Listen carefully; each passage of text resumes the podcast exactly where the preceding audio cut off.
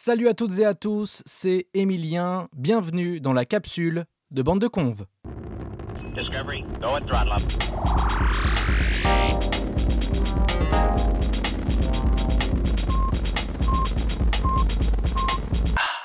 La capsule est un nouveau format que nous lançons avec un objectif très simple, approfondir un sujet d'actu en 5 minutes top chrono.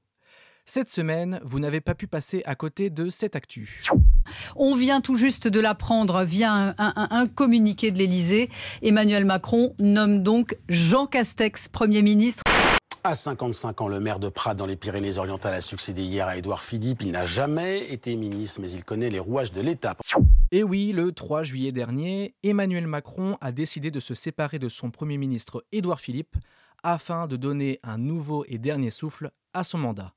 Et contre toute attente, c'est Jean Castex qui a été choisi par le président de la République pour diriger un nouveau gouvernement. Bon, je crois que lorsque l'on a appris la nouvelle, on s'est tous demandé mais qui est Jean Castex? Qui est cette personne? Le jour de sa nomination, son nom a été recherché plus de 2 millions de fois sur Google et 5,8 millions de téléspectateurs ont regardé son interview au JT de TF1. Mais qui est Jean Castex? Pourquoi lui particulièrement au poste de Premier ministre? Bande de Conve veut savoir et on va répondre à ces deux questions dans cette première capsule.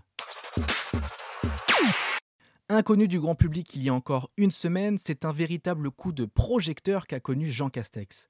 Le 15 mars dernier, il a été réélu pour la troisième fois maire de Prades, une petite ville de 6000 habitants dans les Pyrénées-Orientales. Le nouveau Premier ministre, proche de Nicolas Sarkozy et qui assume être de droite, n'a bien évidemment pas seulement l'expérience de maire d'une petite ville. C'est aussi un haut fonctionnaire, il a été directeur de cabinet au ministère de la Santé, puis au ministère du Travail dans le gouvernement de François Fillon. Plus récemment, c'est lui qui a été nommé par Édouard Philippe pour proposer un plan de sortie progressive du confinement. Mais alors, pourquoi Emmanuel Macron a décidé de remplacer Édouard Philippe, pourtant si populaire, par Jean Castex? Tout d'abord, ce n'est pas la première fois que le nom de Jean Castex circule dans les coulisses du pouvoir. En 2018, il avait failli être nommé ministre de l'Intérieur avant que Christophe Castaner ne soit finalement nommé. Nous avons donc essayé de comprendre le fondement de la nomination de Castex à Matignon et nous avons fait un constat. Eh bien, ce constat, c'est qu'on n'a pas compris cette nomination. Ou plutôt, nous avons compris que la lecture de cette nomination ne dépendait que de la sensibilité politique de chacun. Pour préparer ce sujet, nous avons lu beaucoup d'articles, nous avons lu des journaux aux différentes sensibilités politiques et donc aux analyses différentes. Exemple avec le journal Libération, un média très ancré à gauche. Dans l'édition du 4 juillet dernier, on peut lire, je cite, Il y a une erreur dans le communiqué de l'Élysée, le président a nommé Premier ministre, trois petits points, Emmanuel Macron.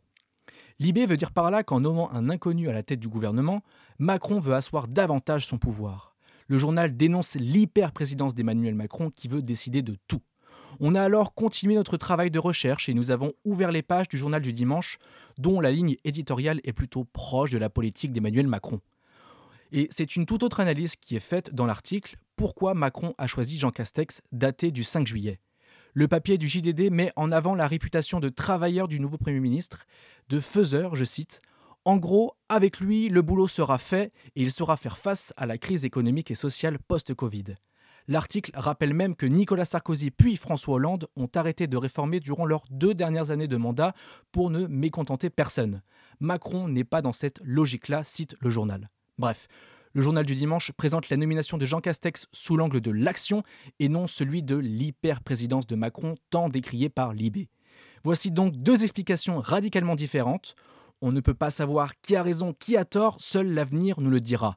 Peut-être même qu'au final, il y aurait là un peu de ce en même temps si cher à notre président. Macron nomme un ministre réputé bosseur pour redresser la France et en même temps inconnu pour toujours plus gouverner. C'est la fin de cette capsule, on espère que vous avez apprécié ce premier épisode. N'hésitez pas à le partager. Et en attendant la deuxième capsule, retrouvez toutes nos émissions sur Spotify, Apple Podcast et SoundCloud, ainsi que sur notre page Insta et Facebook. Je vous dis à très bientôt. Salut